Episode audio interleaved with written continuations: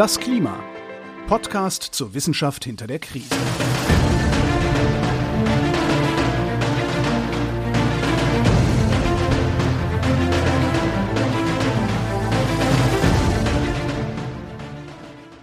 Hier ist das Klima, der Podcast zur Wissenschaft hinter der Krise. Wir lesen und erklären den aktuellen Stand der Klimaforschung jeden zweiten Montag mit Florian Freistetter. Und mit Claudia Frick. Schönen zweiten Montag.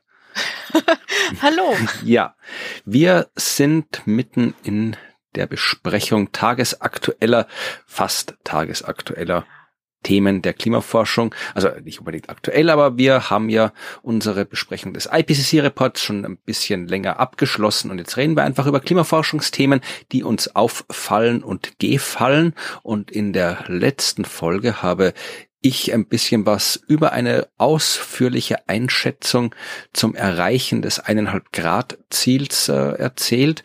Und diese ausführliche Einschätzung kam zu dem Urteil, dass es eher schwer wird, nicht weil es unmöglich ist, sondern aus gesellschaftlich-politischen Gründen wird das, so wie es aktuell läuft, nicht mehr rechtzeitig passieren. Das war mein eher deprimierendes Thema beim letzten Mal. Und du hast von Kartoffeln und Photovoltaik erzählt oder besser von Landwirtschaft und Photovoltaik, wie man nämlich ja. beides kombinieren kann, damit äh, eine Landfläche für zwei Dinge genutzt werden kann, sodass die Konkurrenz zwischen der Landnutzung zur Energieerzeugung und der Nahrungsmittelerzeugung ein bisschen ja aufgehoben oder entschärft wird. Du hast einen Überblick über die Agri-Photovoltaik gegeben. Das waren genau. unsere Themen beim letzten Mal. Und dieses ja. Mal haben wir wieder Themen. Wieder die zwei. Ganz anders sind. Ja, wieder zwei und wieder zwei ganz andere Themen. Und ich bin schon gespannt, was du als erstes Thema ausgesucht hast, weil ich habe nur so die kurzen Schlagworte gelesen, die du in den Sendungsplan geschrieben hast und mir gespannt, was da dahinter steckt. ja, das, äh, ich glaube, das wird ganz, ganz interessant. Also ich finde es sehr, sehr interessant und ich, ich mag das Schlagwort, das ich reingeschrieben habe. Normal oder schon postnormal. Ja. ähm, und ich glaube, für, für Leute, die sich mit ähm, Kommunikation rund um den Klimawandel beschäftigen, ist der Begriff postnormal schon fast normal. So, und das, äh, das mal vorweg. Also ich habe ähm, ein, ein Paper mitgebracht, an dem ich es quasi ähm, diesen Begriff von Postnormal gerne mal besprechen würde, was das eigentlich heißt. Was ist das für ein Begriff? Wo kommt der her? Wo gehört der hin? Und ich habe mir das Paper vor ein paar Wochen rausgesucht. Das ist äh, von, von letztem Jahr, also ja, letztes Jahr ist ja noch nicht so lange her, weil es eine spannende Fragestellung hat, eine spannende Methode, spannenden Ansatz und ein spannendes Ergebnis. Ähm, ihr habt jetzt die Erwartung hochgesetzt, ne? Ja, ich bin gespannt. Ich meine, postnormal, äh, das assoziiere ich vor allem das, was diverse PolitikerInnen während der Pandemiezeit oh. erzählt haben, so die neue Normalität und sowas. Und das waren alles eher hey. unangenehme Dinge. Also ich weiß jetzt nicht, was, ich habe normal, ich, prinzipiell habe ich nichts gegen normal. Also.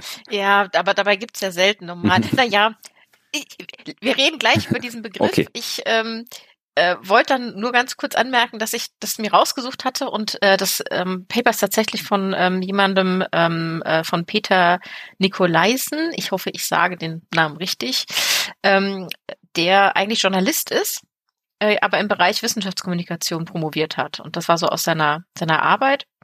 Und äh, das habe ich so im Detail rausgesucht, weil tatsächlich ähm, genau dieses Paper letzte Woche im Journal Club des, der Viscon, ähm, des Viscon-Netzwerks besprochen wurde. Ich weiß nicht, ob das jemand, ob du das kennst. Äh, ja, also Journal Clubs, also solche informellen Runden, wo sich meistens äh, Wissenschaftlerinnen und Wissenschaftler zusammensetzen und irgendwelche Fachartikel so besprechen, genau. so freiwillig und äh, aus Spaß oder Freude. Das ist, glaube ich, ein Konzept, das außerhalb der Unis nicht ganz so bekannt sind. Äh, wir hatten sowas, ja, so ein bisschen hatten wir sowas äh, auf der Uni, aber jetzt auch nicht regelmäßig im nee. großen Maßstab. Ja, und Viscon ist quasi so ein, ähm, ein Netzwerk von Menschen, die sich mit Wissenschaftskommunikation beschäftigen, äh, von dem, ähm, es ist so ein Projekt von dem Nationalen Institut für Wissenschaftskommunikation mhm. in Deutschland. Und die machen das, ich weiß nicht, ob es jeden Monat ist oder alle zwei Monate. Auf jeden Fall haben die sich genau das Paper auch rausgesucht. Und das fand ich sehr, sehr witzig, weil äh, ich bin dann hingegangen letzte Woche und dachte mir, ich habe es ja eh gelesen, ist ja super. Und da war da tatsächlich auch der, der Autor da und hat ein paar Fragen beantwortet, ein bisschen aus dem Methodennähkistchen geplaudert. Das ähm, bringe ich euch quasi jetzt mit und dir. Ähm, das war echt schön, äh, wenn man mal tatsächlich die Gelegenheit hat, äh, die Nachfragen zu stellen, die man hat. Ja, bin gespannt. Das hätte ich beim IPCC-Bericht ja mit Vergnügen auch an so mancher Stelle getan. Ja, ist ein bisschen dick für Journal Club, vermutlich. Ein bisschen. Vor allem, Journal Club so Urlaub oder so muss man machen. ja, Jahresurlaub. Ja. So. so ein äh, Sabbatical, ja.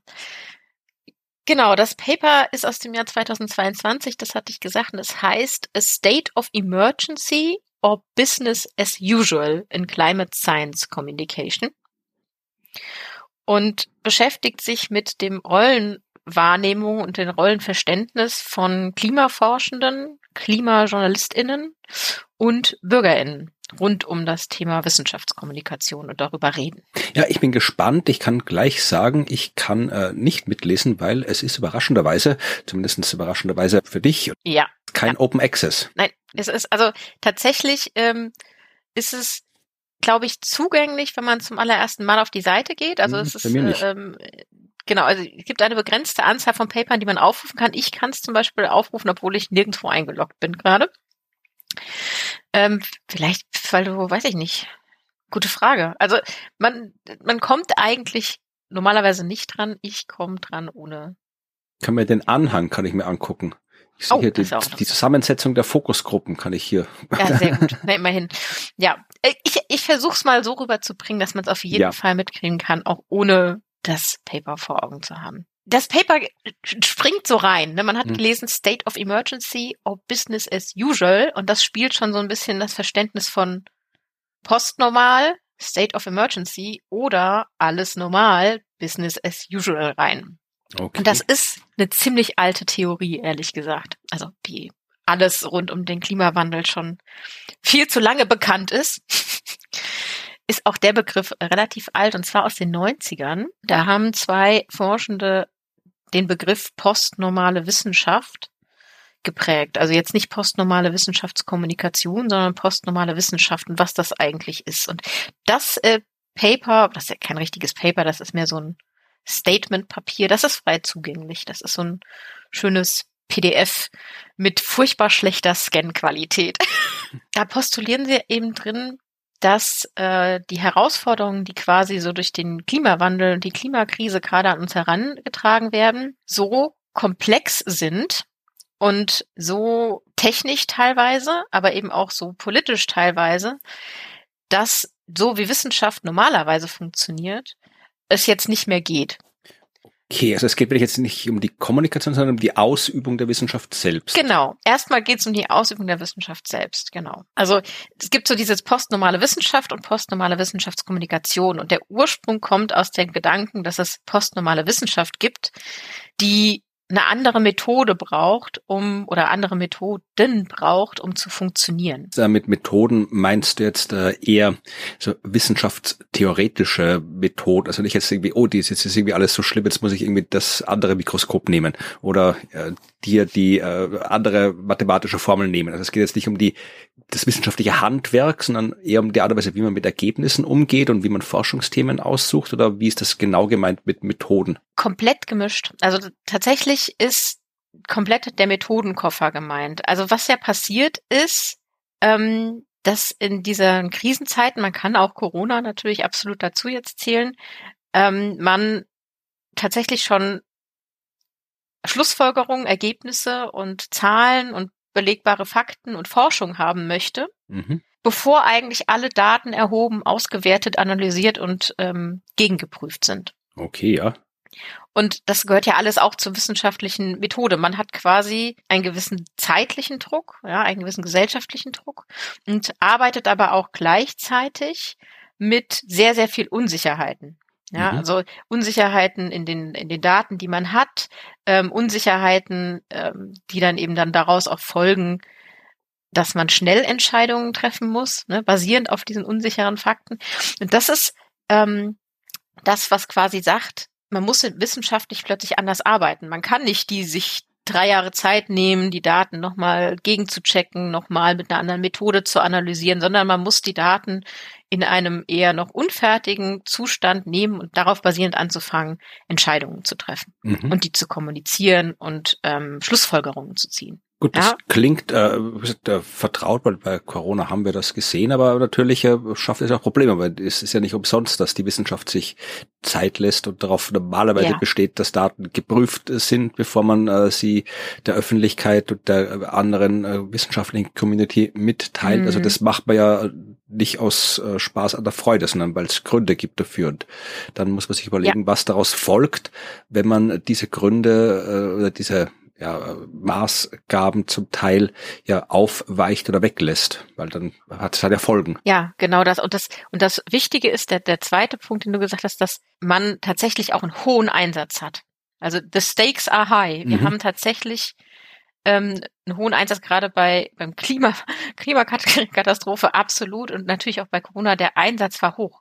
Na, wir müssen Entscheidungen treffen, die wirklich tiefgreifende ähm, Konsequenzen haben können. Und mhm.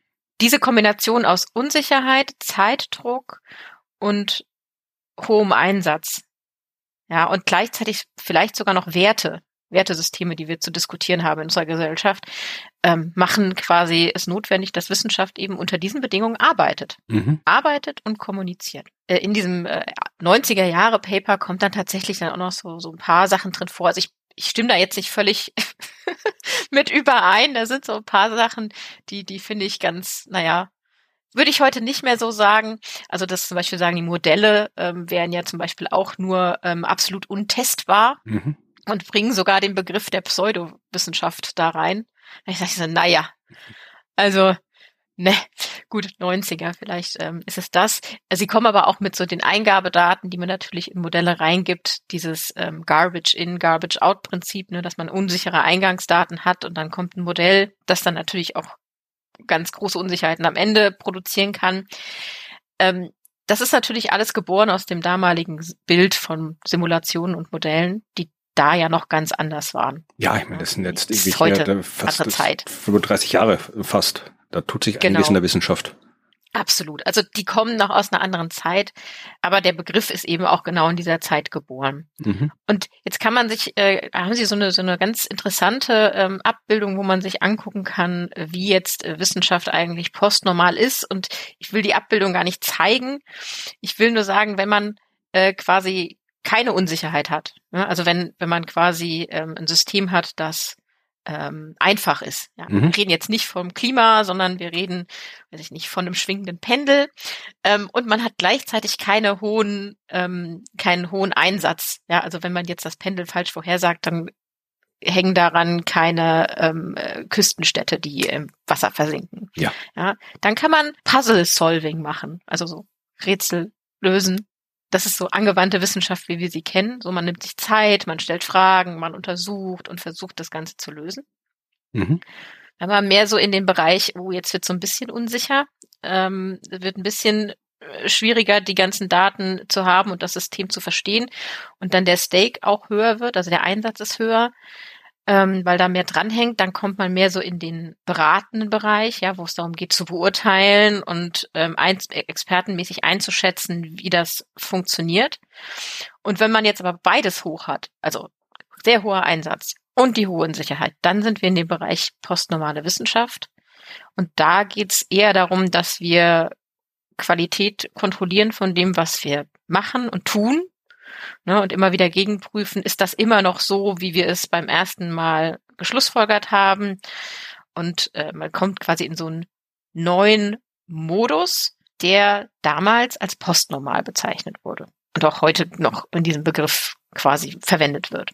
Ist das jetzt deutlicher geworden? Also so wie ich jetzt verstanden habe, geht es um etwas, was man vielleicht auch äh, Krisenwissenschaft mhm. nennen könnte. Also ja. es gibt irgendwie eine spezielle Situation, die dazu führt, dass man die Wissenschaft nicht mehr so durchführt, äh, wie sie normalerweise durchgeführt wird. Also man lässt sich nicht mehr die Zeit, die man sich sonst immer lässt. Weil wenn ich jetzt ich ja. irgendwo hier mhm. meine Exoplanetensysteme erforsche oder sonst irgendwie was, dann ist es komplett egal für alles, außer jetzt den wissenschaftlichen Fortschritt an sich, den Erkenntnisgewinn, mhm. äh, ob ich das jetzt in einem Monat, einem Jahr oder zehn Jahren mache, was da rauskommt. Dann wissen wir halt zehn Jahre später, wie sich die Planeten von dem und dem Stern bewegen. Das hat jetzt keinen Einfluss auf irgendwas, außer halt, ja, dass ich es halt dann erst nach zehn Jahren publizieren kann. Und vielleicht wollte es irgendwer vorher schon wissen, aber es passiert halt nichts. Aber es gibt Situationen, Krisen, sonst irgendwie was, die dazu führen, dass das, was die Wissenschaft tut, äh, einen sehr, sehr großen Einfluss auf die mhm. Welt hat. Äh, wir sehr schnell wissenschaftliche ja. Erkenntnisse brauchen und wir dann deswegen andere Wege finden müssen, mit den Erkenntnissen umzugehen, äh, weil wir sie schon in einem Zustand der Unsicherheit verwenden müssen. Also wir müssen ja.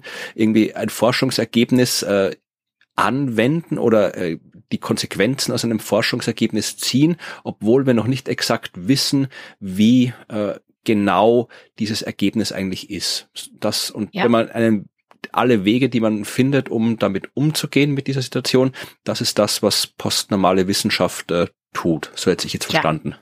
Ja, ja ich finde, das, das ist eine gute Zusammenfassung. Es zeigt auch schon auf, dass, ähm, dass da noch viel mehr dahinter steckt, weil wenn das ja große Konsequenzen hat ne, oder die Einsätze hoch sind, dann begeben sich Forschende ja äh, auch auf Bereiche, in denen sie eigentlich ursprünglich in ihrem, in ihrem Studium oder in ihrem ähm, Training, das sie irgendwie erhalten haben, on the fly im Job, gar nicht vorbereitet sind. Ne? Also Klimaforschende, die plötzlich über politische Debatten äh, mit beraten müssen, VirologInnen, die tatsächlich äh, direkt in Entscheidungen involviert sind, die sofort umgesetzt werden. Das, da kennen die sich ja vielleicht nicht aus. Ich glaube, ähm, äh, das größte Problem oder nicht, oder eines, eines von vielen Problemen ist, äh, dass man mit der äh, Wissenschaftskommunikation beziehungsweise mit der der Art und Weise bekommt, wie die Öffentlichkeit Wissenschaft wahrnimmt. Weil wenn man ein hohes Risiko hat, dann gibt es natürlich, das hat man bei Corona äh, sehr gut gesehen, mhm. dann äh, kommt es natürlich vermutlich zwangsläufig irgendwann zu einer Situation, wo aufgrund von wissenschaftlichen Erkenntnissen Entscheidungen getroffen werden, die alle betreffen und sich dann herausstellt, äh, dass das die Entscheidungsgrundlage nicht absolut korrekt war, dass man irgendwie Dinge noch nicht komplett verstanden hatte, als man die Entscheidung getroffen hat, dass Dinge äh, anders sich herausgestellt haben. Und dann denkt sich die betroffene Öffentlichkeit, ja, was ist denn das jetzt für ein Quatsch? Warum haben wir das jetzt gemacht, wenn das später falsch war? Und dann beim nächsten Mal, wenn die Wissenschaft was sagt, dann wird die sagen, ja, nee, machen wir jetzt nicht mehr, was soll ich, wir reden nur Blödsinn. Also ich glaube, das ist ein großes Problem, äh, dass man abseits vom wissenschaftlichen Erkenntnisprozess, weil der Wissenschaft, okay, dann ist halt was falsch, dann probiert man es nochmal und findet es richtig raus, vereinfacht gesagt. Aber wenn es darum geht, dass die Wissenschaft auch irgendwie mit der Öffentlichkeit kommunizieren muss, dann kann man da, dann gibt es da große, ja. große Risiken, dass da dauerhaft oder langfristig was beschädigt wird in der mhm. Beziehung Öffentlichkeit und Wissenschaft. Ja. Und dass Forschende auch damit umgehen können. Ne? Also, äh, also man hat keine Ausbildung dafür in seinem mhm. Studium, wie man mit solchen Situationen umgeht, wie man in solchen Situationen kommuniziert, äh, wie man sowas auch für sich wahrnimmt. Ne? Also das ist ja auch belastend für die, die Forschenden. Ich meine, man kann es jetzt auch mal kleiner denken. Lass uns mal von Corona oder Klimakrise kurz weggehen. Also jemand, der sich irgendwie mit menschlicher Fortpflanzung äh, beschäftigt hatte, früher, wir reden jetzt ja hier von den 90ern, definitiv noch äh, weniger Ausbildung irgendwie in ethischen Fragestellungen oder ähnlichem, sondern da ging es erstmal so um Biologie. Das hat sich heute natürlich geändert. Also heute ist klar, oh, wenn wir uns mit dem Fortpflanzungssystem des Menschen beschäftigen und da irgendwelche neuen Entwicklungen entstehen, sollte man sich auch mit ethischen Fragestellungen mhm. beschäftigen. Und so ist dann quasi, das war früher kein Standard-Skillset, was man irgendwie im Studium gelernt hat, das war ja Fokus Biologie, Medizin. Ja. Das kommt jetzt aber dazu. Und das ist so ein bisschen gemeint mit, das ist ein neues Skillset, das man braucht, weil das ist eine relevant für unsere Gesellschaft. Ne, also das, wie der das jetzt macht, mhm. biologisch, medizinisch, da braucht er sich über ethische Fragestellungen ja erstmal keine Gedanken zu machen. Aber wir sind ja in einer Gesellschaft und wir müssen ja damit Entscheidungen treffen und damit umgehen, dass jetzt Dinge möglich sind in unserer Fortpflanzung und dann, dann kommen die ethischen Fragestellungen rein. Ja, es ist ein So. bisschen so wie Gentechnik oder sowas. Da kann ich mir auch, Ja. das würde ich ausdenken, Genau. was ich da für äh, Dinge mache, Krankheiten heile oder äh, Krankheiten auch erzeuge. Ich kann ja auch irgendwie, irgendwie irgendwas Ja. ausdenken sagt, wenn man jetzt irgendwie einen Virus äh, absolut tödlich machen wollen würde, das kann ja, äh, ich vermute mal, es gibt äh, akademische Gründe, warum man sowas wissen wollen würde, abseits von irgendwelchen Bond-Bösewichten oder Verschwörungstheorien. Ja. Also es gibt ja auch die, mir fällt gerade der Begriff nicht ein, äh, die äh, Gain of Function Forschung heißt es in der Virologie, wo man einfach halt irgendwie sich ein Virus hernimmt und dann schaut, äh, was, was, wie kann man denn den mutieren lassen, damit er möglichst fies wird. Nicht äh, aus irgendwelchen äh, bösartigen Gründen, sondern einfach, weil man halt einfach möch, wissen möchte, zu was ist dieser Virus fähig, ja, was, was kann da passieren, weil die mutieren ja von selbst auch. Und wenn man vorher schon weiß, was da rauskommt, dann ja, ist man tendenziell besser vorbereitet. Deswegen gibt's halt dieses Forschungsgebiet Gain of Function, wo man wirklich ja probiert, Äh, den Virus schlimmer zu machen, als er eigentlich ist. Und Ja. das machen normale Wissenschaftlerinnen und Wissenschaftler, nicht irgendwelche Bond-Bösewichte, nämlich Nee. in geheimen Höhlen oder sowas. Und mit, mit, einem, mit einem positiven Gedanken dahinter. Ja. Also nicht, genau, nicht mit einem negativen. Ja. Ja, also ich, ich finde diese, diese ganze Diskussion, also um diesen Begriff, sehr spannend. Und mein erster Gedanke damals, als ich davon zuerst mal gehört habe, war auch, naja, postnormal ist eigentlich schon eigentlich, sind ja schon fast im Normalmodus damit angekommen, aber damit beschäftigt sich jetzt eben quasi das, worauf ich gleich noch kommen mag. Ich wollte nur noch ganz kurz zusammenfassen, dass es tatsächlich einen besonderen Punkt gibt noch bei postnormaler ähm, Wissenschaft Mhm. und man merkt ja schon, das geht direkt in Kommunikation über. Ne? Also dieser, das, das ist eins in allem. Und zwar der Punkt, dass in solchen Situationen, ne, wo die Unsicherheiten hoch sind und der Zeitdruck und die, die ähm, Erwartungen und die Konsequenzen hoch sind, dass die ExpertInnen, die Forschenden ja nicht dazu in der Lage sind, weil es eben noch gar nicht geht, absolut undefinierbar, unumstößliche Fakten zu liefern. Mhm. Und dadurch immer die Tür dafür offen ist, dass Menschen, die eben nicht aus dem ExpertInnenkreis kommen, eben PolitikerInnen, BürgerInnen und so weiter, in den Dialog mit reinkommen. Ne? Also weil es ist eben unsicher, man muss darüber reden, die Entscheidungen sind nicht alleine auf Fakten basiert, sondern sind ein Aushandlungsprozess. Und diese gesamte Qualitätssicherung auch und die ganze, was machen wir jetzt damit, ist keine reine Wissenschaftsveranstaltung, sondern ein gemeinschaftlicher Prozess. Ja. So. Ich fand, das ist äh, nochmal ganz gut für den Background, dass man das, dass man das weiß. Und sie benutzen dafür den ganz, ganz furchtbaren Begriff. Wenn man das heute liest, denkt man sich, oh Gott, was hat man sich dabei gedacht, das so zu nennen? Sie nennen das Extended Facts. Okay. Ja. Ja. Nicht, dass es, oh Gott, alternative Fakten, erweiterte Fakten. Aber gut, sie haben es damals so genannt, ähm, we could speak of extended facts. So, also weil man natürlich die Fakten, die man hat, die unsicher sind, anreichert mit ähm, den Entscheidungen, die drumherum passieren. So. Und dann gibt es so eine Arbeit, die sich einfach damit mal beschäftigt und darauf baut dieses Paper auf, dass ich ähm, quasi jetzt mal ganz kurz anreißen möchte, dass natürlich Forschende dann eben andere Rollen einnehmen, dass auch JournalistInnen, also jetzt komplett mal aus Klima gesagt, also Klimaforschende andere Rollen einnehmen und andere Aufgabenbereiche erfüllen müssen als bisher. Das gleiche gilt für KlimajournalistInnen. Die haben vielleicht andere Aufgaben, anderes Rollenverständnis und für BürgerInnen. Ne, wir haben ja gerade gesagt, da ist der Dialog ist offen. Mhm. Die können sich da beteiligen. Und da gibt's äh, ein Paper von äh, Brüggemann aus dem Jahr 2020, der mal so diese, diese Sachen aufgestellt hat. Welche Rollenerwartungen gibt es denn? Und darauf baut im Prinzip das Paper auf, dass ich, über das ich dann eben äh, jetzt sprechen möchte. Und da können wir im Prinzip mal in Tabelle 1 reingucken. Wenn du nicht reingucken kannst, schicke ich dir das jetzt. Oder ich beschreib's dir, dann haben wir, sind Ja. wir uns auch sicher, dass alle das gut mitkriegen. Okay. Genau. Also, es gibt die Rolle der KlimawissenschaftlerInnen. Mhm. Bei denen wird gesagt, das sind jetzt äh, quasi sogenannte Advocates, also, naja, wie übersetzt man das jetzt am besten? Vorstreiter? Ich, Fürsprecher. ja, Fürsprecher finde ich gut. Fürsprecher. Ja, die sich quasi so wirklich ähm, dafür einsetzen, dass das jetzt hier Gehör findet und äh, sagen, äh, in welche Richtung das gehen soll. Das ist so die eine Rolle, die man postuliert. Die zweite ist, dass sie die, naja, die wissenschaftlichen Daten interpretieren. Mhm. Natürlich. Und dass sie in den Dialog eintreten und zwar dort genau diese Sachen liefern. Ne? Mhm. Also alle drei Sachen erwartet man laut diesem Modell von Brüggemann tatsächlich auch von KlimajournalistInnen, also dass die sich wirklich Fürsprecher werden für das Thema, dass sie die wissenschaftlichen Daten interpretieren mhm. in der postnormalen Wissenschaft und in den Dialog eintreten und von BürgerInnen, ja, als dritte, dritte Gruppe hier, erwartet man, dass sie tatsächlich als erweiterte Peer-Community fungieren. Also als die, die tatsächlich auch noch die Fakten äh, kommentieren und dazu beitragen, dass hier was passiert.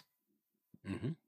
Und das ist so ein bisschen, das war, das stand da so und ähm, äh, wurde da so postuliert und das Paper, das wir uns jetzt angucken, fragt, stimmt das? also man kann das ja so sagen, ne, oder man kann das auch so beobachten, aber nehmen sich BürgerInnen oder Forschende von der Klimawissenschaft oder Klimajournalistinnen, nehmen die sich selbst und sich gegenseitig tatsächlich in diesen Rollen wahr?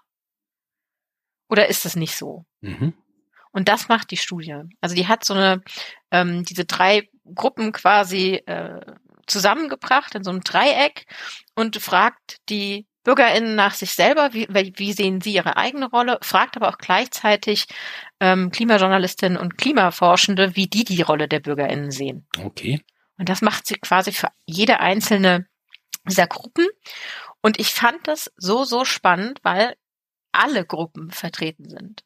Auch bei den BürgerInnen. Also wir haben bei den BürgerInnen nicht nur BürgerInnen, die sagen, Klimaforschung, tolle Sache, sondern es gibt tatsächlich diese Untergruppe SkeptikerInnen. Ja, klar gibt's die. Also, Und, ja, aber die ist da drin. Also die macht da mit. Also ich dachte so, wow, wie, hab, wie hast du die dazu bekommen, sich an einen Tisch zu setzen mit KlimajournalistInnen und KlimawissenschaftlerInnen, weil das waren so Fokusgruppen, ne? also die wurden zusammengesetzt. Es gab homogene Gruppen, nur BürgerInnen, nur Forschende, nur Journalistinnen, aber auch gemischte Gruppen.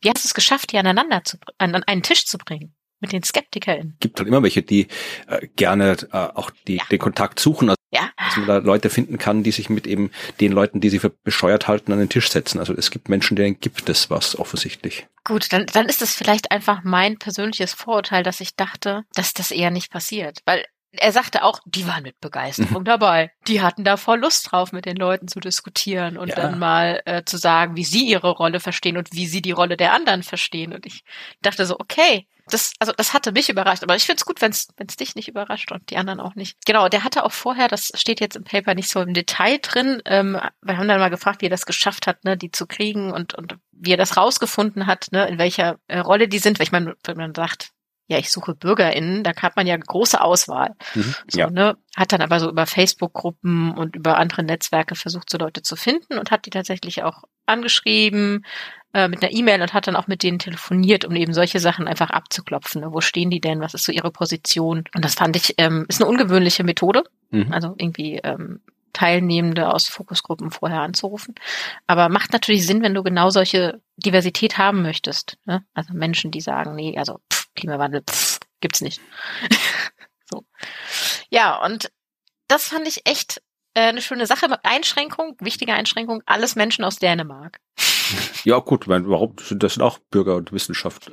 Also, genau, aber wichtiger Kontext, wichtiger Kontext, weil wenn man jetzt so die Rolle von, von Klimaforschern und BürgerInnen betrachtet, dann ist das hier, glaube ich, oder in Dänemark schon was anderes, als wenn du jetzt mal nach Amerika gehst, so über den Teich. Ja, und, klar. Ähm, da gibt es, glaube ich, schon noch mal ein anderes Verständnis. Aber genau, wollte ich nur gesagt haben, ist alles Dänemark.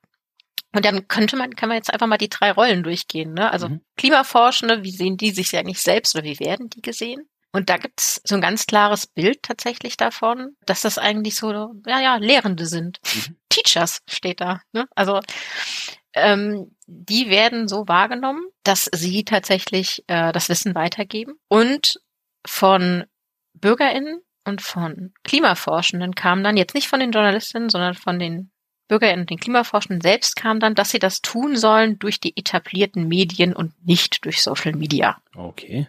Hm. Dachte ich so, das interessant.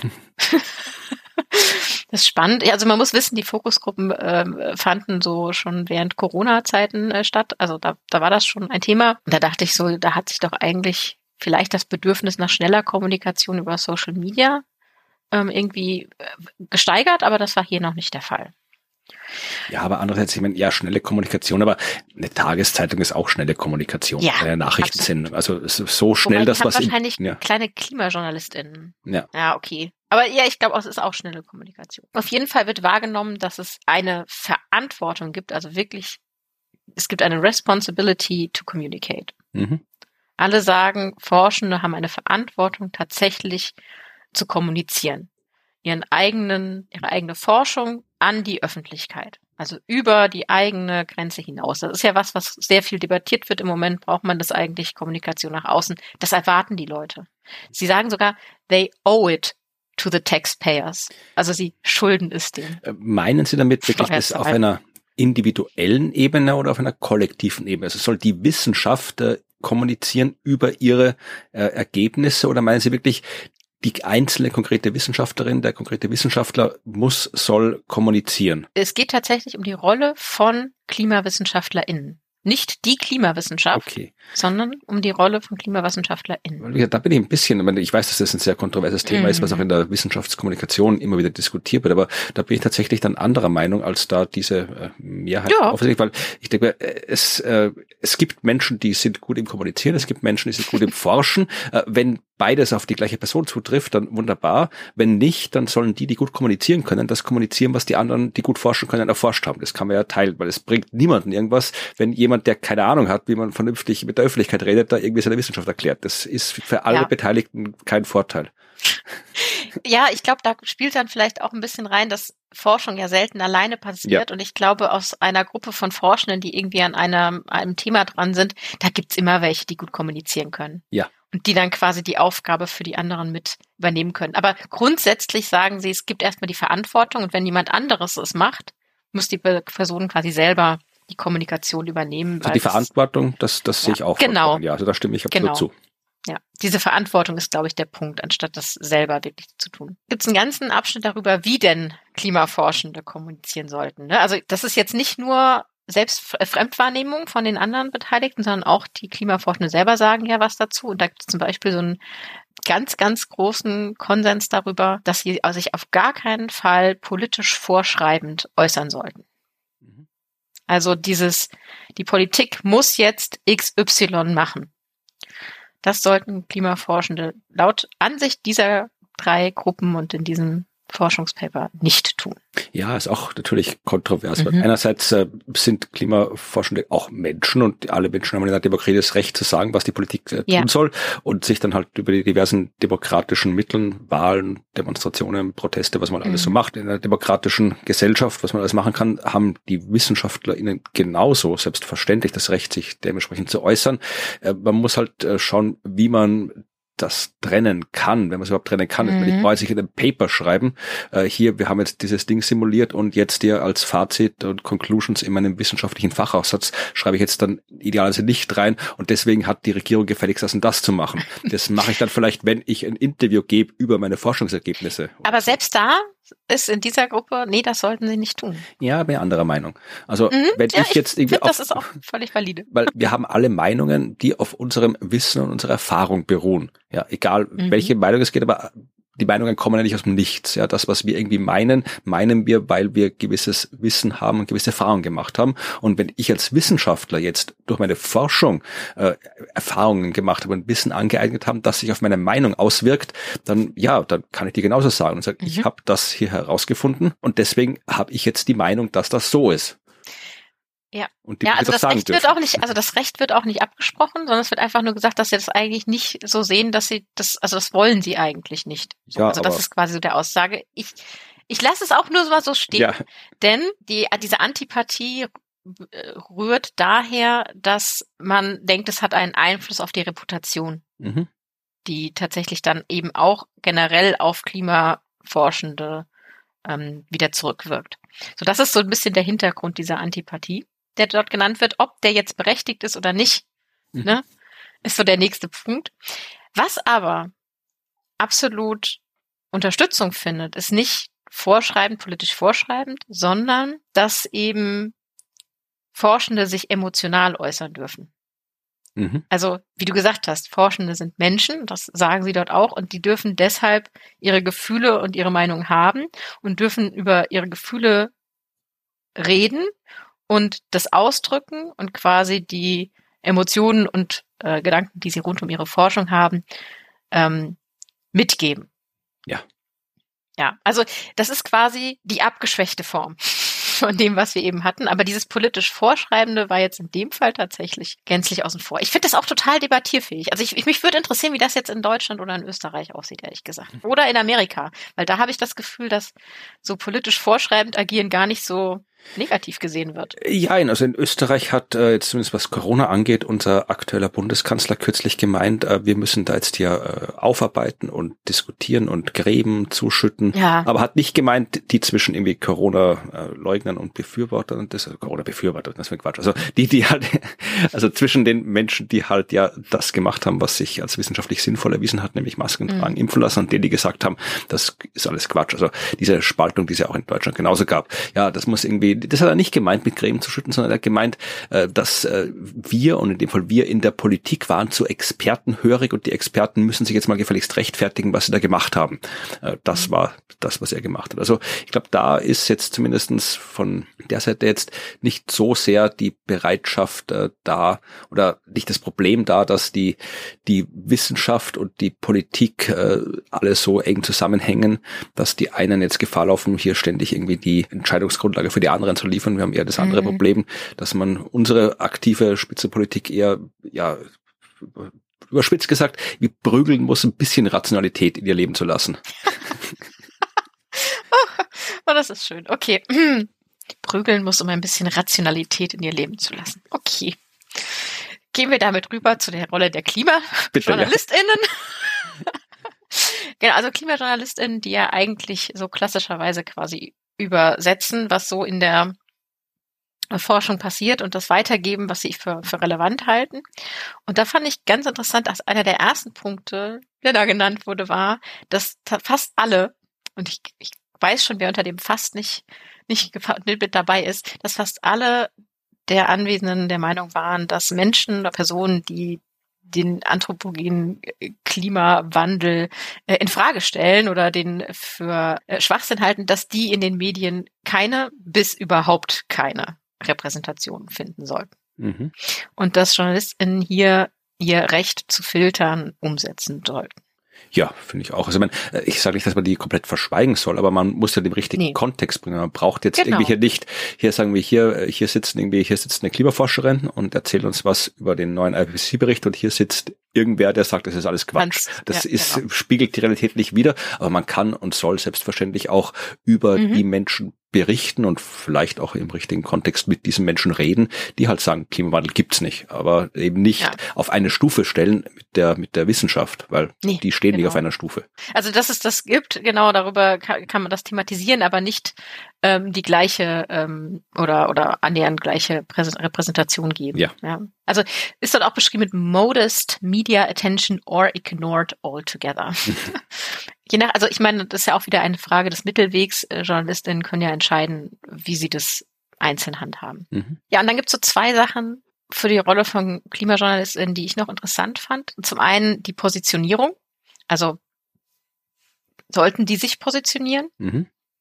Und auch da wird wieder von allen dreien gesagt, also von BürgerInnen, ForscherInnen und JournalistInnen, nein, die sollen keine Vorschreibungen machen, ähm, sondern sich rein auf das Beschreiben der Forschung und der Forschungsergebnisse zurückziehen. Also kein, wir sollten XY machen. Okay. Ich finde es total interessant. Also es ist auch für mich nicht, also das, was ich so antworten würde. Hm. Aber nehmen wir es hin. Tatsächlich dort in der Gruppen wird es so wahrgenommen. Und da ist ein Zitat bei, das fand ich super. Ein Bürger, ein Priester, der ähm, als neutral äh, eingestuft worden ist gegenüber dem ganzen äh, Klimawissenschaftsthema, ähm, der hat gesagt, I am always worried when journalists start preaching. They better leave that to others.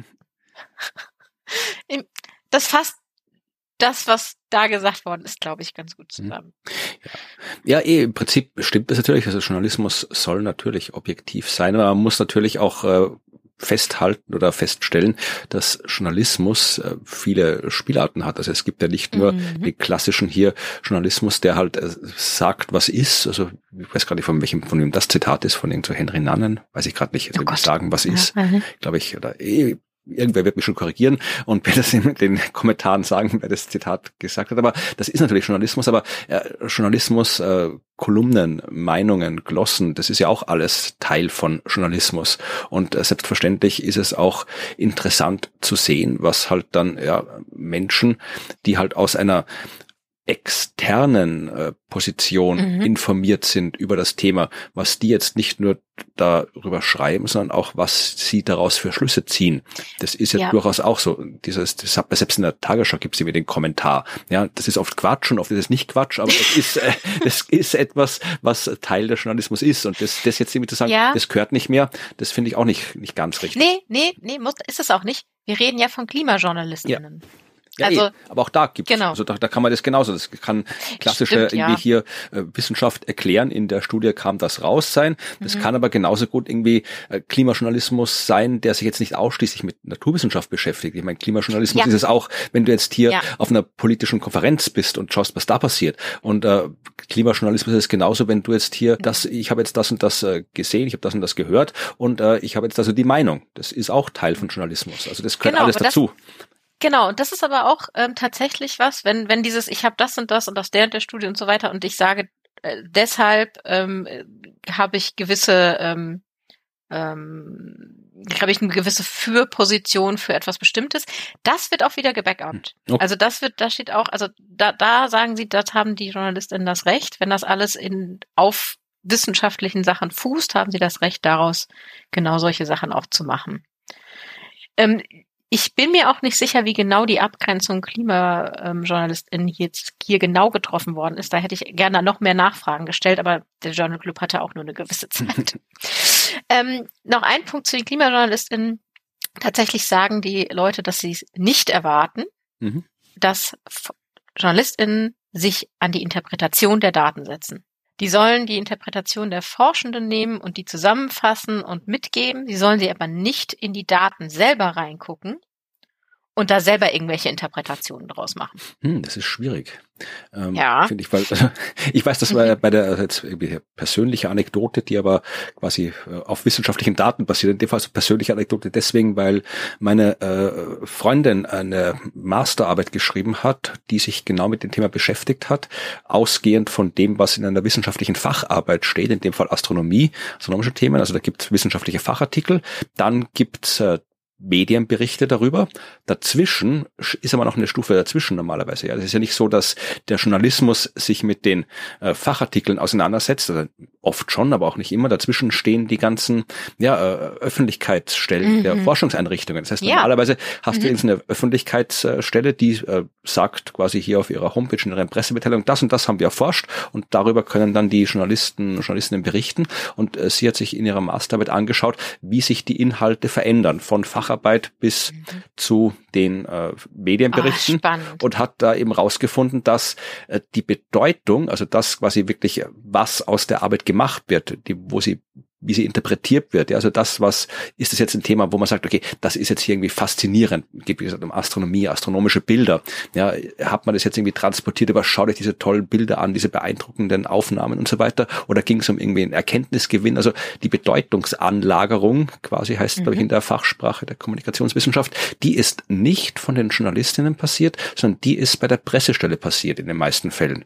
Das heißt, die mhm. Pressestellen waren die, die die Wissenschaft quasi ihre Bedeutung gegeben hat und diese Bedeutung haben die Medien übernommen. Ja, gibt eine Million Gründe dafür. Ein sehr, sehr großer Grund ist, dass die wenigsten Medien die Zeit und Ressourcen haben, um eben einen Wissenschaftsjournalismus zu machen, der eben unabhängig von den Pressestellen arbeiten kann, beziehungsweise auch die ja, äh, Informationen aus den Pressemitteilungen dann entsprechend äh, noch überprüft und mit anderen Quellen ausstattet, weil äh, mhm. so sehr ich die Arbeit von den Pressestellen total auch schätze und da, da passieren auch gute Sachen, aber man kann das jetzt nicht als objektive Quelle bezeichnen, wenn die PR-Stelle mhm. der Uni ihre eigene äh, Forschung ja. darstellt. Das ist ja. Information, aber jetzt keine objektive Information. Und deswegen bin ich da eigentlich anderer Meinung als das, was du jetzt gerade gesagt ja. hast, auch, zitiert hast aus dieser Studie, dass eben die JournalistInnen sich durchaus mit den Daten beschäftigen sollten. Vorausgesetzt, mhm. sie haben das nötige Wissen. Das ist natürlich wieder der Knackpunkt. Ja, also. Genau, ja. Aber ich glaube, also ehrlich, ich, ich habe beim Lesen dieser Studie, genauso wie du das gerade beschreibst, so auch immer das Gefühl gehabt, man, man piekst so an meiner Bubble.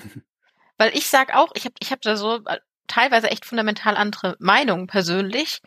Und jetzt kommt man hier mir aber mit, wie wird das eigentlich wirklich wahrgenommen von denen, die dort sitzen? Und da kommen ganz andere Aussagen. Und da frage ich mich, ob, ob ich oder wir nicht schon so in unserer Wissenschaftskommunikationsbubble drin sind. Und der Blick hierhin hat mir so gedacht, okay, das sieht ein bisschen anders aus. Weil da, da war ein Zitat, da habe ich gedacht, oh, das, dem würde ich sofort widersprechen.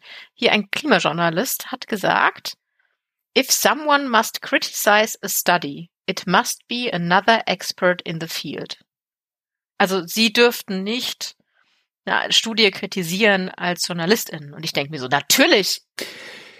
Ja, ich verstehe, wo diese Bezeichnung, also woher diese Aussage kommt, weil natürlich ja. Äh, kann äh, die Kritik an wissenschaftlichen Ergebnissen, das ist äh, Teil, also es ist erst einmal Teil der normalen wissenschaftlichen äh, Kommunikationsprozesse mhm. und der mhm. wissenschaftlichen Publikationsprozesse, dass die Wissenschaft äh, sich selbst äh, kritisiert, beurteilt, begutachtet, beobachtet. Also so funktioniert die Wissenschaft. Aber natürlich steht allen anderen, JournalistInnen oder nicht, komplett frei, ebenfalls was zu kritisieren. Ist die Frage, ist, auf welcher Grundlage macht man das? Ja. Wenn ich genau. als wie? Ja, wie? Und da kann ich jemand, äh, Beispiel, ja, Ganz anderes Beispiel, Homöopathie. Ja, da erscheint eine Studie über Homöopathie. Äh, soll ich jetzt andere Homöopathen das kritisieren lassen oder darf das vielleicht auch ja der Physikerin sein oder darf das vielleicht sogar einfach eine Journalistin sein, die sieht, okay, was die da gemacht haben, da, das ist schon an sich ich sehe, ich sehe, dass das kein guter Studiendesign ist, wenn die da hier irgendwie nur fünf Leute genommen haben und deren Symptome anhand von mhm. ihren Träumen abgefragt haben und keine Kontrollgruppe gehabt haben. Also da darf, darf ich da nicht sagen, Entschuldigung, ich glaube, das ist Quatsch. Ja, also. Ja, ja aber genau, aber bitte aus der, also ich denke auch so aus der eigenen Position heraus. Also ja. wenn ich jetzt rein als, wenn man jetzt mal nur mich auf Bibliothekarin reduziert, kann ich erkennen, ob eine Zeitschrift eigentlich eine seriöse wissenschaftliche Zeitschrift ist oder eins von diesen Predatory. Schund-Journals, das einfach jeden Schwachsinn veröffentlicht, dann kann ich schon sagen, na ja, aber die Zeitschrift, aus der du diese Quelle hast, ist schon mehr als fragwürdig. Ja. Da solltest du erstmal genau hingucken. So, also, es kommt ja auf die Position aus, aus der man es ja. macht. Und während Corona haben sich natürlich aber sehr, sehr viele dazu berufen gefühlt, Daten zu analysieren, die vielleicht gar nicht so erstmal Erfahrung hatten. Aber ich finde, das Recht, das zu tun, haben sie.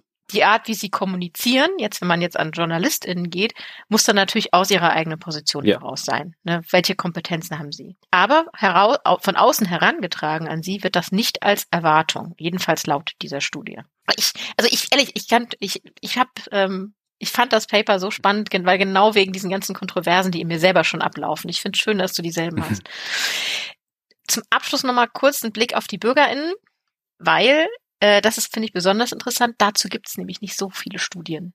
Also wie jetzt, also vorhergehende Studien, wie jetzt eigentlich das Bild von BürgerInnen und die Erwartungen an BürgerInnen mhm. ist in, als ihre Rolle in der ähm, Klimaforschung und Kommunikation. Und da fand ich interessant, dass einer der größten Punkte etwas ist, womit ich mich in meinem, in meinem, äh, das fällt in mein Fachgebiet, das ist Informationswissenschaft. Und zwar das Information Seeking Behavior, also das okay. Informationssuchverhalten. Das ist nämlich was, das tatsächlich sehr interessant debattiert wurde. Also es gibt einige in diesen Gruppen oder diesen Personen, die gesagt haben, es wird erwartet, dass sich BürgerInnen mit dem Thema beschäftigen und danach Informationen suchen und sich eine Meinung bilden. Okay.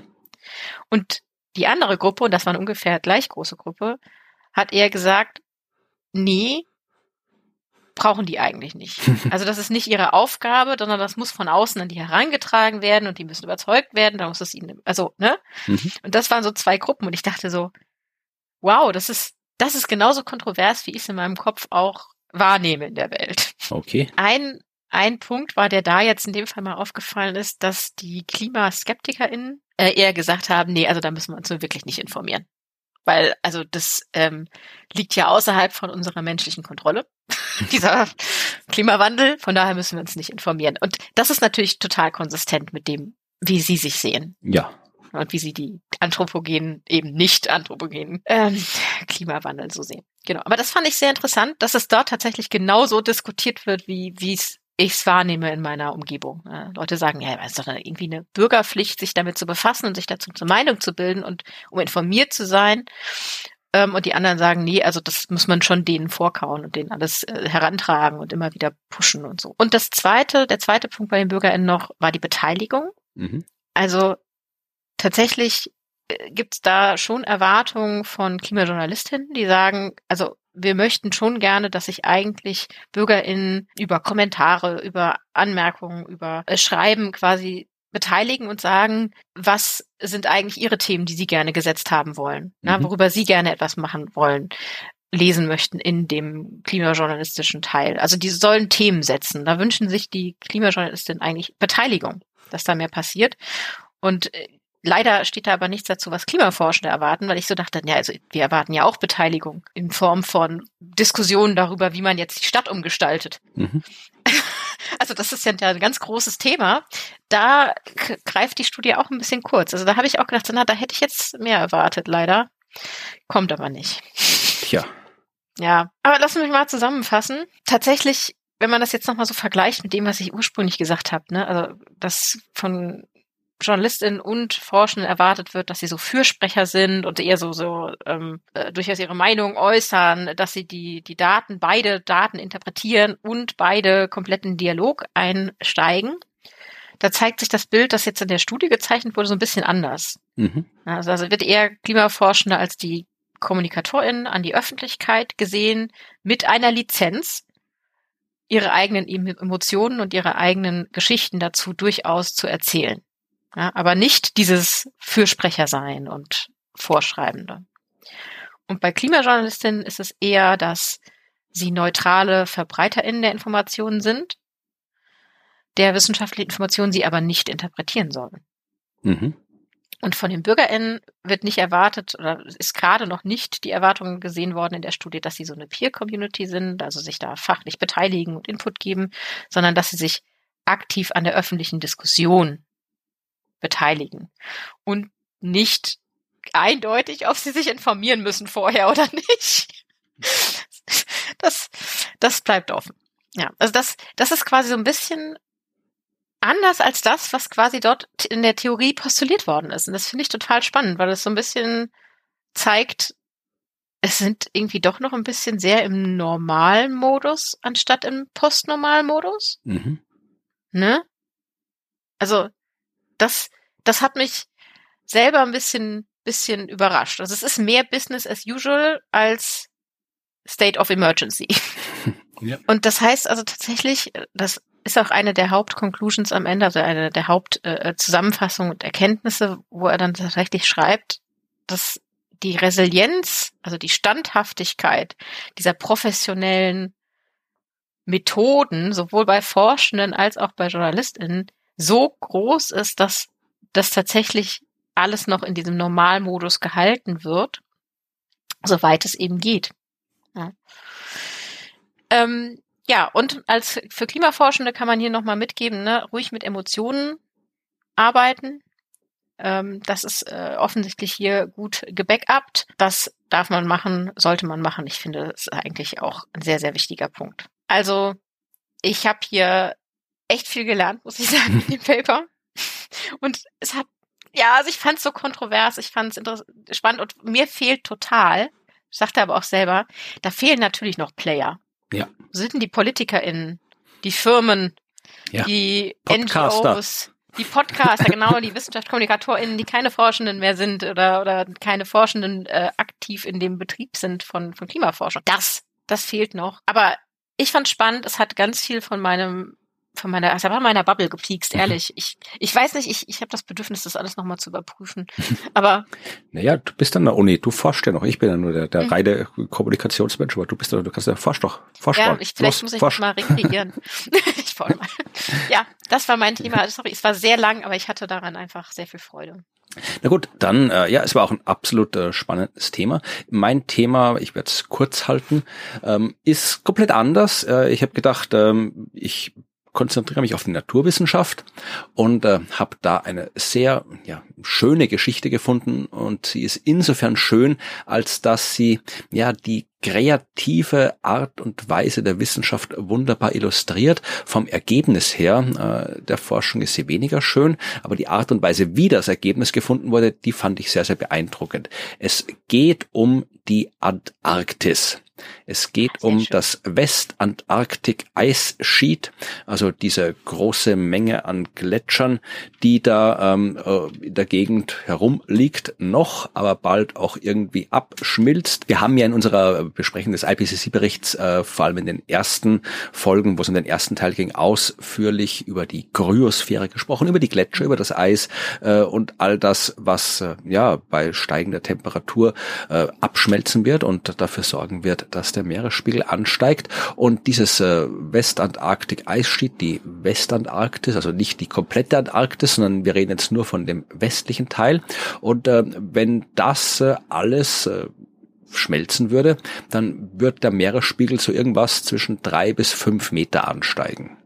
Und ähm, das ist nicht wenig, drei bis fünf Meter, da ist schon ziemlich viel unter Wasser, was jetzt nicht unter Wasser ist. Und wir sehen aktuell, dass dieses westantarktische Eisschild äh, Masse verliert, so um die 160 Gigatonnen pro Jahr, so zwischen 70 und 2017 ungefähr. Also da geht einiges weg. Äh, es ist auch äh, in einem Artikel aus dem letzten Jahr, glaube ich, festgestellt worden, dass äh, das Abschmelzen des westantarktischen Eisschildes ein Kipppunkt sein könnte, ein Kipppunkt, der äh, bald mhm. erreicht sein könnte. Äh, also einer dieser Ereignisse, die dann dramatische Folgen haben und im Wesentlichen nicht äh, rückgängig gemacht werden können, wenn sie mal stattgefunden haben. Das Problem an der Sache ist, dass wir nicht genau sagen können, wann jetzt der Punkt erreicht ist, wo wir sagen, okay, jetzt ist das Abschmelzen so weit im Gange, jetzt können wir das nicht mehr stoppen, also ist der Kipppunkt schon erreicht, äh, wann wird das äh, kollabieren und so weiter, das wissen wir alles nicht so genau, weil das halt ja mhm. schwer ist herauszufinden. Wir wissen allerdings, dass es früher wärmer war auf der Erde. Ja, das wissen wir. Also wir haben ja die ganzen Eiszeiten, Warmzeiten und so weiter. Wir können auch aus diversen anderen Messdaten feststellen, dass früher der Meeresspiegel schon äh, höher war, niedriger war. Also diese Daten haben wir alle von früher. Und da gibt es so ähm, bestimmte Warmzeiten aus der Vergangenheit, die wir entsprechend untersuchen können. Und eine davon ist die EM-Warmzeit. Schreibt sich mit Doppel-E. E-E-M, EM-Warmzeit. Die Okay, ich, hab ich, haben wir darüber schon mal gesprochen? Ich glaube nicht, nee, dass wir ne? die schon hatten. Ich glaube, die ist mir nach, aufgefallen. Ja, ich glaube, die ist nach irgendeinem Ort oder einem Fluss in, in Holland benannt, wo sie da irgendwo irgendwelche Ablagerungen. Ehm. Ja, der. Ehm? Ja, die Ehm wahrscheinlich. Oh Gott, ich bin auf der auf der auf der Auflösungsseite der Wikipedia gelandet. Das ist äh, nicht gut. Der Bahnhof Emmerich. ja, also auf jeden Fall äh, gibt's also es gibt ja sehr viele Warmzeiten und die, die uns jetzt beschäftigt, ist die Ehm-Warmzeit. Die war vor 125.000 Jahren grob. Da wissen wir, da war die Durchschnittstemperatur halt äh, ein halbes bis eineinhalb Grad über dem Standard, auf dem wir uns auch jetzt beziehen mit der Erderwärmung. Ja, das heißt, damals waren die Bedingungen so, wie sie jetzt ungefähr äh, sind. Jetzt glaube aktuell sind wir bei ein bisschen mehr als einem Grad globale Erwärmung. Ja, wir steuern auf eineinhalb Grad bald zu und vielleicht auch noch mehr. Und wir wissen, dass ähm, damals das westantarktische Eisschild vermutlich abgeschmolzen war. Aber wir können es halt nicht genau sagen.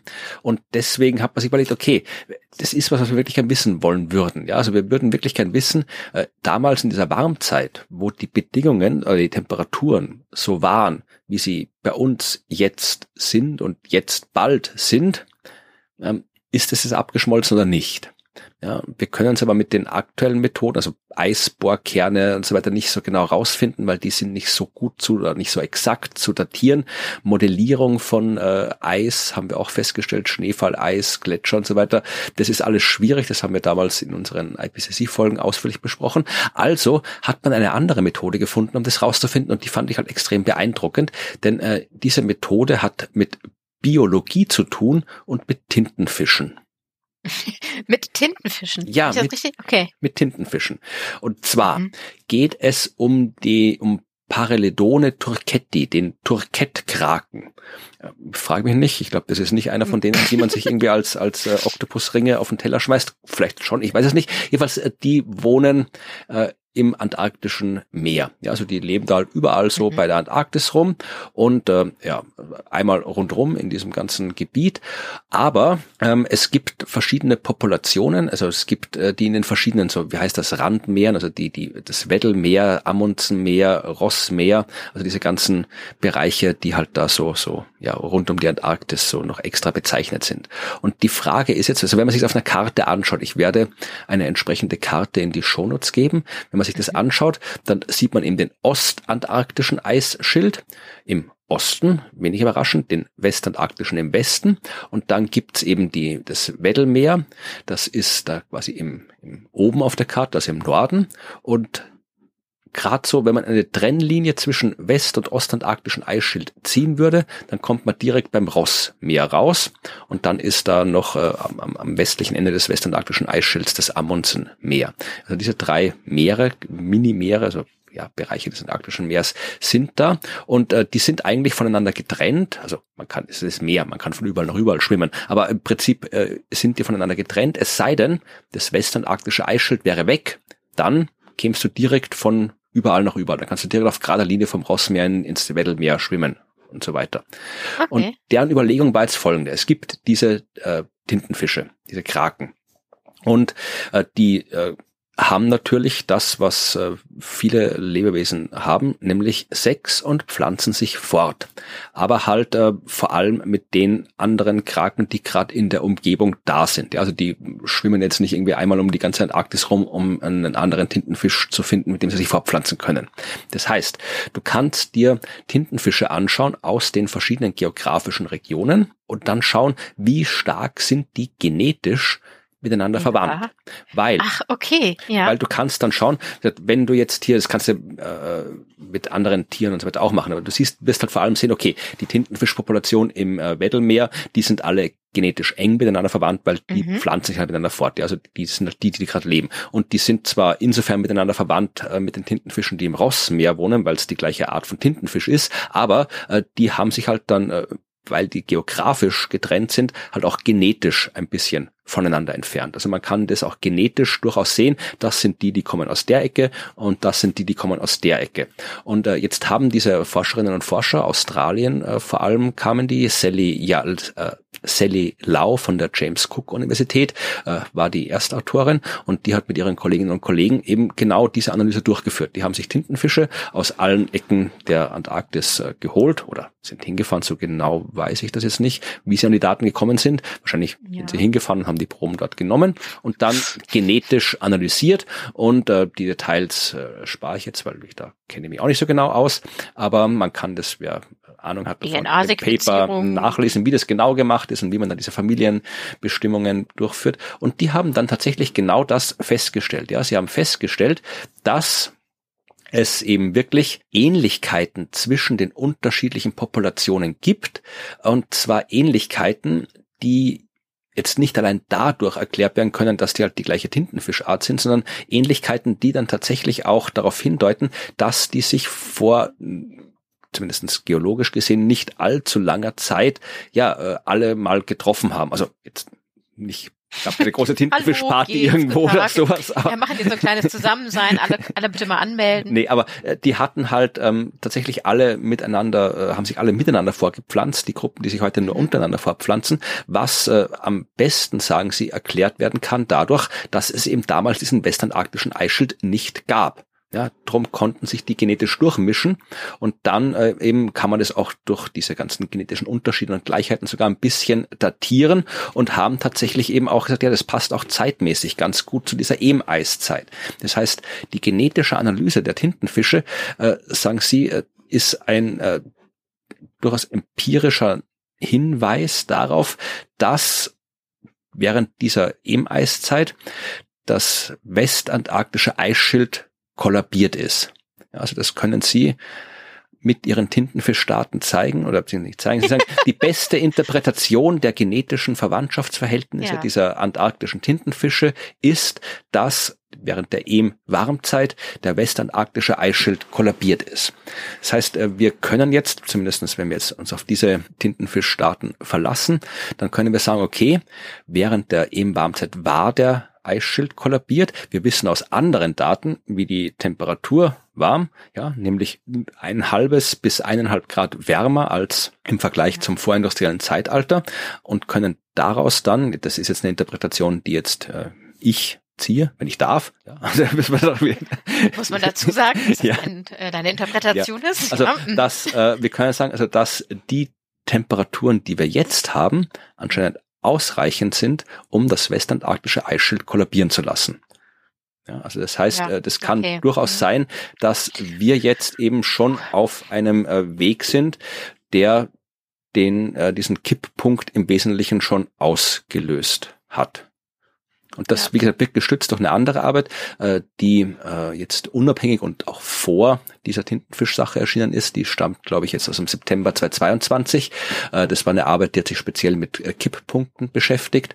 Und äh, da wird eben auch festgestellt, dass Beobachtungsdaten schon darauf hinweisen, dass das westantarktische Eisschild, das dem da als Kipppunkt aufgeführt wird, dass das schon diesen Kipppunkt vielleicht überschritten haben könnte. Also da war es noch, eben gesagt, es gibt ähm, so, man hat es noch nicht genau sagen können, man kann es immer noch nicht genau sagen, aber jetzt diese unabhängigen Daten aus dieser biologischen Arbeit über die Tintenfische, die zeigen eben auch, wenn die Temperaturen so sind, wie sie jetzt sind, als sie das letzte Mal so waren, wie sie jetzt sind, da war das westantarktische Eisschild irgendwann weg. Oh Gott, ja.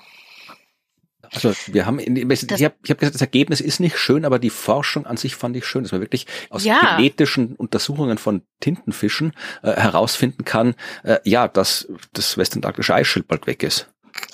Äh, äh, so viel nochmal zur Definition von KlimawissenschaftlerInnen. Ja. Also das, das ist ja äh, ein ganz anderes ursprüngliches Gebiet, aber man kann daraus Rückschlüsse ziehen auf das Klima. Wahnsinn, das ist ja richtig spannend. Ich finde auch den äh, ähm, die Abbildung sehr toll auf dem einen Link, den du äh, mitgeschickt hattest, äh, marineomics.net, wo man genau das, diese Verbindung sieht. Genau, das sieht man, da gibt es diese Karte, die man sich anschauen kann. Und äh, was man noch sieht äh, auf dieser Seite, das ist äh, die, die Seite von dem Forschungsinstitut, glaube ich, ja. äh, da ist auch ein Comic abgebildet. Ja. Das, der stammt aus dem Guardian. Da hat äh, beim Guardian ein Comiczeichner, glaube ich, was, eben die Forschung nochmal so in, in sieben Panels als Comic zusammengefasst. Kann man sich auch ja. anschauen, das ist auch sehr schön. Ja, bitte, das, das, ähm, das zweite Panel in der linken Spalte mit dem Oktopus, der mit so einer Sonde be begutachtet wird. So stelle ich mir das mit der DNA-Extraktion vor. Ja, genau. Also ich glaube, da ist irgendwie, ich weiß nicht, was mit dem Oktopus passiert. Der schaut auch ein bisschen komisch, aber ja, also äh, es ist, wie gesagt, äh, Forschung und auch da äh, muss man, wenn wir das jetzt davor schon bei deinem Thema so ausführlich besprochen haben, dann mhm. muss ich das jetzt alles dazu sagen. Hätte ich so auch gemacht. äh, das ist Forschung, die ist noch nicht äh, peer-reviewed. Das heißt, das ist Forschung, die ist äh, noch als Preprint veröffentlicht worden, also hat noch nicht den kompletten wissenschaftlichen äh, quasi Qualitätssicherungsprozess durchlaufen, wo halt andere Forscherinnen und Forscher aus dem Gebiet alles lesen, alles korrigieren, also alles kritisieren, wenn was zu kritisieren ist, dann muss es korrigiert werden, wenn was korrigiert werden muss und so weiter. Äh, also das hat diese Arbeit noch nicht durchlaufen, sondern die Forscherinnen und Forscher haben gesagt, das Ergebnis ist potenziell so relevant, dass wir gern hätten, dass das schon mal äh, öffentlich ist und haben das deswegen ihre Arbeit veröffentlicht und auch im entsprechenden Medienberichte dazu sind veröffentlicht worden. Aber äh, es ist noch nicht äh, komplett wissenschaftlich fertig begutachtet. Ja, siehst du, da sind wir doch schon, finde ich, also da, da wieder kontra, also da sind wir schon wieder im Kontrast zu dem, was die KlimajournalistInnen da gesagt hatten, was sie eigentlich, äh, äh dass sie das nicht tun wollen, weil sie müssen ja auf die ja, aber die KlimajournalistInnen in dem Fall haben sich mit Begeisterung auf das ja. Thema gestürzt. Also äh, eine Schlagzeile, die ich jetzt Waren keine Dänen. Ja, ein Oktopus liefert eine düstere Prognose für die Zukunft der Westantarktis. Oi, oi okay, gut. Aber es, ja, ich habe nichts gegen gegen kreative äh, ja. Überschriften. Die ist aber gut. Ja, in dem Fall, ich habe sie gesehen und gedacht, was die ist denn gut. das für ein Quatsch? Und dann habe ich sie angeguckt. Ja. Aha, nee, das, das kann man jetzt eigentlich nichts dagegen sagen. Nee, das trifft's ja wirklich ganz ja. gut. Das ist ja spannend. Also ich, ich mag halt wirklich die, die, diesen Gedanken, dass wir hier ein Wissenschaftsgebiet haben, das jetzt erstmal gar nichts, also also wir sind ja im Biologiebereich, das hat ja erstmal gar nichts mit dem, mit dem Klimawandel an sich zu tun, aber dass da diese, diese Disziplinen miteinander arbeiten, um gemeinsam dann zu solchen Ergebnissen zu kommen, ich finde das wunderbar. Ja. Also wenn es irgendetwas Gutes an diesem Klimawandel gibt und das ist nicht viel, dann ist es diese Interdisziplinarität, die da einfach auftaucht, weil es einfach ähm, an allem drin steckt. Ja, definitiv. Ja, und schöne Abbildung. Also das Comic ist super, guckt euch das an. Genau, ja, also das, wie gesagt, das Thema ist, ist, ist interessant, die Methode ist super, das Ergebnis mhm. nicht so. Nee, das Ergebnis ist düster. Wie wär's? Ja. Ja, okay. Ja, das war meine Geschichte. Ich habe sie kurz gehalten, damit wir die Sendung ja. nicht zu lang bekommen. Ja, danke, dass du meine lange, ausführliche, äh, nee, war ja auch meine Begeisterung für äh, diese Studie äh, ja, genau, ausgeglichen hast durch äh, kurz, kurz Zeit. Okay, das heißt, ähm, wir, wir haben jetzt noch ein paar Sachen äh, genau. hier, hier stehen. Äh, ja, fang du mal an. Mit. Ich, ich soll mal ja. anfangen. Genau. Ich, ich habe eine, eine Ankündigung, genau. Also ihr, ihr hört das ja jetzt hier, diese Folge, ähm, zu einem äh, nicht, äh, nicht dem Zeitpunkt, zu dem wir sie hier aufnehmen, so quasi äh, eine Woche Versatz, ne, am 6. März hatte diese Folge und äh, dann sind es noch drei Wochen, bis ihr mich live auf Twitch sehen könnt. Und das ist jetzt eigentlich nichts Neues. Mhm, wollte ich gerade sagen. Das gab's öfter. Mach ich öfter, genau, also passiert öfter. Aber ich bin bei Arte. Ui. Genau, ich bin bei Arte live auf Twitch. Äh, was die nämlich machen, ist ähm, das Format WissenschaftlerInnen reagieren. Ja, das habe ich schon mal gesehen. Das ist, ist fand ja. das toll, dass Arte sowas macht. Also ich habe das immer gesehen bei so Raketenstarts und so weiter, habe ich die hat Arte mhm. immer schön übertragen. Genau, und jetzt machen sie ähm, gemeinsames Filme gucken. Ach. Also am 27.03. gucken wir quasi gemeinsam einen Film und da ist noch ein äh, anderer Experte dabei und wir gucken Don't Look Up. Oh, cool. Also diesen Film, wo dieser ähm, Meteorit da auf die Erde zuerst und alle sagen, was? Nee. Gib es nicht. Ja, Genau, den werden wir gemeinsam gucken und ähm, darüber sprechen. Und ich bin schon sehr gespannt, weil das äh, Format finde ich mhm. ziemlich klasse und ich bin äh, gespannt, wie es läuft. Guckt ihr da, ich habe das wie gesagt nur bei den Raketenstarts gesehen mhm. und nicht beim Film. Äh, guckt ihr den Film an und dann diskutiert ihr oder quatscht ihr drüber oder haltet ihr den regelmäßig an oder wie läuft das?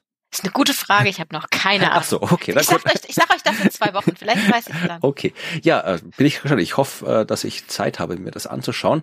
Ähm, ist abends, ja, äh, 19 Uhr. Ja, ich, schon. Ich muss gucken, nämlich, ähm, ich habe auch eine Ankündigung und die betrifft den Tag danach und vielleicht mhm. muss ich ja dann am Tag davor, wo das ist, das schon irgendwie was vorbereiten, aber äh, vielleicht ist es irgendwie, kann man das nachschauen, vielleicht weiß es nicht, das bei Ja, ich glaube schon, dass man es nachschauen kann. Ja. Zumindest ein paar Tage. Ja, aber ich schaue, dass es, es interessiert mich wirklich, wie, erstes Mal Don't Look Up ist ein cooler Film und wenn du was dazu sagst, dann wird es sicherlich auch spannend. Äh, mich kann man auch sehen, nicht auf Twitch und nicht alleine, sondern mit ganz vielen anderen Leuten, nämlich am 28. März, also am Tag, nachdem Claudia äh, bei Arte auf Twitch zu sehen war, am 28. März in Wien.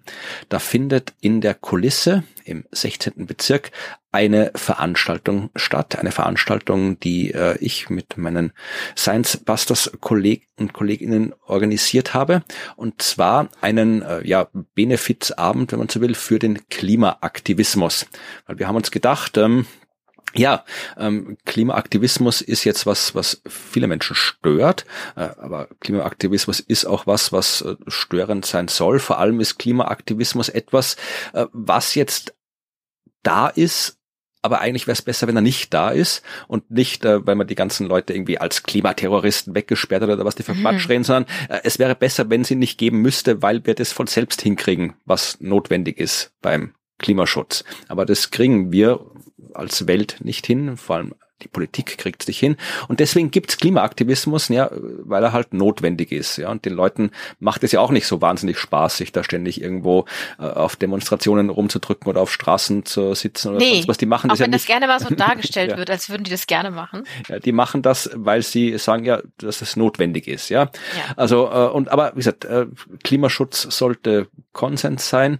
Politik und Gesellschaft sollten das entsprechend äh, sich so, ja, sollten das sollten das erkennen, was äh, Klimaschutz wirklich bedeutet, tun sie aber nicht. Und unter anderem deswegen gibt es Klimaaktivismus und ähm, der ist zwar von Leuten gemacht, die das eben machen, weil sie denken, das gehört gemacht. Also die machen das nicht aus finanziellen Gründen, auch wenn es da immer wieder Verschwörungstheorien gibt, dass das ja alles wieder von irgendjemandem finanziert wird und so weiter, ist auch Quatsch. Die machen das, weil sie es als notwendig empfinden. Und äh, er kostet Geld, der Klimaaktivismus. Also die Leute müssen halt dann ja, äh, diverse Polizei, Gerichtskosten zahlen, haben Materialausgaben. Also Klimaaktivismus ist notwendig äh, und solange er notwendig ist, muss es ihn geben und solange es ihn geben muss, kostet er Geld, fassen wir so zusammen. Und äh, damit dieser Klimaaktivismus ein bisschen Geld bekommt, haben wir eben einen Benefizabend organisiert und nicht nur alleine. Das heißt, an diesem Abend werden nicht nur die Science Busters auftreten, sondern auch ganz viele andere Menschen aus Wissenschaft, aus der Musik, aus der, der Kabarett aus Kultur. Also es werden zum Beispiel ähm, Christoph und Lollo auftreten. Das wird dir alles nichts sagen. Äh, das Nein, absolut gar nicht. Christoph und Lollo, äh, auch, auch liebe äh, Menschen aus äh, Nicht-Österreich, äh, schaut mal nach Christoph und Lollo. Die haben das Genre der Skispringerlieder gegründet. Die sind, Skispringer. Die sind berühmt geworden, indem sie Lieder über Skispringer gesungen haben. Und ja. zwar haben sie sich im Wesentlichen immer sehr deprimierende, fiktive Biografien ausgedacht für Skispringer und Lieder darüber gesungen. Und haben damit, glaube ich, mindestens drei CDs voll gemacht äh, und haben dann angefangen, so generell irgendwie so, so ja, andere, andere gesellschaftskritische, andere Art von Musik zu machen. Sind jetzt gerade aber wieder so auf Retro-Skispringer-Literatur. Also Skispringer-Lieder und Christoph von Lollo fantastisch. Und die werden äh, dort dabei sein. Es wird ähm, Hosea Ratschiller, Kabarettist aus Österreich, mit dabei sein. Gunkel werden viele kennen. Gunkel gemeinsam mit Walter, also die werden da sein. Es wird David Scheid da sein, wird man auch vermutlich eher in Österreich kennen als in Deutschland. Ähm, und äh, die Wissenschaft ist natürlich auch vertreten. Äh, Flüsterzweig habe ich noch vergessen beim Kunstprogramm, die werden auch da sein. Und äh, beim wissenschaftlichen Programm werden unter anderem Reinhard Steurer mit dabei sein, äh, Klimapolitik-Wissenschaftler von der Universität für mhm. Bodenkultur in Wien. Äh, es wird Franz Essel dabei sein, Ökologe und aktueller Wissenschaftler des Jahres in Österreich. Es wird Andreas Jäger mit dabei sein, Meteorologe aus Österreich, den man auch von diversen Fernsehdokumentationen und Fernsehsendungen kennt. Also es wird ein, ein, ein, ja, ein Abend sein voll, ja, mit Wissenschaft, Kultur, Musik und so weiter. Und ich weiß selbst noch nicht genau, was wir machen. Das müssen wir noch planen, aber es wird diesen Abend geben. Finde ich gut. Und äh, wir werden da sein und ja, wenn ihr in Wien seid oder Umgebung, dann seid doch auch da, weil es wird erstens vermutlich interessant, zweitens wird es vermutlich nett und drittens äh, ist dann auch noch den Leuten geholfen, die ja äh, ihre Freizeit opfern, um die Klimakrise aufmerksam zu machen. Das wollte ich ankündigen. Ach, super. Kurze Randnotiz, ich krittel ja nur ungern, aber die Frauenquote ist nicht so hoch, ne? Äh, bei der Liste in dem Fall äh, ist äh, Flüster Zweieck, das, das sind zwei Frauen, Mhm. Die Science Busters sind ja auch nicht nur äh, männlich, das heißt, da wird auch äh, neben mir wird äh, auch Ruth Krützbach mit dabei sein und es wird vermutlich Elisabeth Oberzaucher mit dabei sein. Das heißt, äh, wir haben da schon ein bisschen drauf geschaut, aber am Ende ist es dann Spielen, ich, ich, ich nee, nee, ich weiß schon, ich, ich, ich achte auch immer drauf und du musst, es ist auch gut, dass man da nochmal drauf angesprochen wird, aber es ist dann oft, wenn Dinge schnell passieren, dann spielen oft andere Dinge eine Rolle, die man dann so auf die Kurzzeit nicht mehr beeinflussen kann, halt irgendwie Terminkalender, die halt Leute haben und dann sind halt die da, die Zeit haben. Ja, das kann mal ja. so, mal so ausgehen. Ja, so ist das, ja. ich wollte es gesagt haben. ja, nee, bitte, bitte, ja, natürlich. Okay, ja, was, was, was haben wir denn noch? Äh, ja, wir haben äh, unsere üblichen äh, Worte zum Abschluss des Podcasts, ja. die äh, noch fallen sollten, äh, zu denen ich vorhergehend ähm, sagen möchte, ich hoffe, dass, äh, dass alle daran so viel Spaß haben, wie, wie ich gerade, dass wir jetzt uns die Paper selber aussuchen können. das ähm, es ist wirklich was anderes. Ich bin gespannt, wie ihr das so findet. Ähm, da könnt ihr uns natürlich gerne was zu schreiben und was sagen auf den üblichen Social-Media-Kanälen. Wir haben ja schon äh, gelernt, wir müssen Mastodon noch verlinken. Äh, das war bisher tatsächlich bei uns beiden gar nicht der Fall. Das müsst noch mal in die Show Notes rein. Ja, ich bemühe mich. Oder ähm, ihr schreibt uns eine E-Mail ähm, an podcast.dasklima.fm oder direkt eben unter den Beitrag unter die Podcast-Folge auf das Klima.fm einen Kommentar da lassen, ja. wenn er genau zu dieser Folge ist. Vielleicht seht ihr ja auch so ein paar Positionen, die ich da gerade vorgestellt habe, auch so anders, wie wir sie anders sehen. Mal gucken. Ja, wir freuen uns darüber, äh, dass ihr immer noch äh, dabei seid und äh, so fleißig abonniert und zuhört und uns Feedback gebt. Also ich habe auch zur letzten Folge noch Feedback bekommen und Links zu Seiten, wo tatsächlich Projekte gezeigt wurden, wo Solaranlagen auf Parkplätzen ja. zu finden waren und sowas. Ne? Also alles super spannend. Das, das freut mich immer total, weil da lerne ich unglaublich viel dazu. Und ähm, dann erzählt ihr auf die gleiche Art und Weise ja auch noch anderen davon, indem ihr das äh, auf Social Media teilt und uns markiert, dass es uns gibt. Und das freut uns, wenn uns so viele Leute zuhören und dabei sind bei unserer Reise durch die aktuelle Klimaforschung. Allerdings, das freut uns ja. Ja. Und äh, damit verabschieden wir uns für diese Woche und wir hören uns in zwei. Genau, das tun wir und bis dahin sagen wir Tschüss. Tschüss.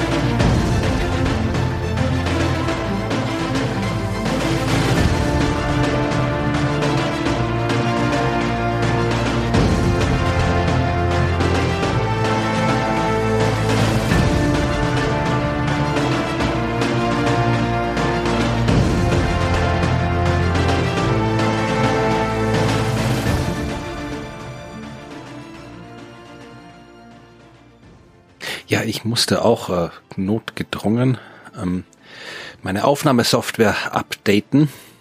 Mhm. Das gar nicht wollte. Aber ich habe irgendwo irgendein, mit meiner alten Version irgendein Menü verändert und habe es beim besten Willen nicht geschafft, das äh, wieder zu korrigieren. Verdammt. ja, nein, das ging nicht. Und dann habe ich irgendwie auf irgendwelche andere Knöpfe gedrückt und irgendwas zurückgesetzt und dann was komplett äh, daneben. Und dann habe ich es neu installieren müssen was eh gut ist, weil neue Software ist ja meistens tatsächlich dann sinnvoller als alte, aber jetzt sind meine ganzen Voreinstellungen alle weg und ich hoffe, ah. es funktioniert alles.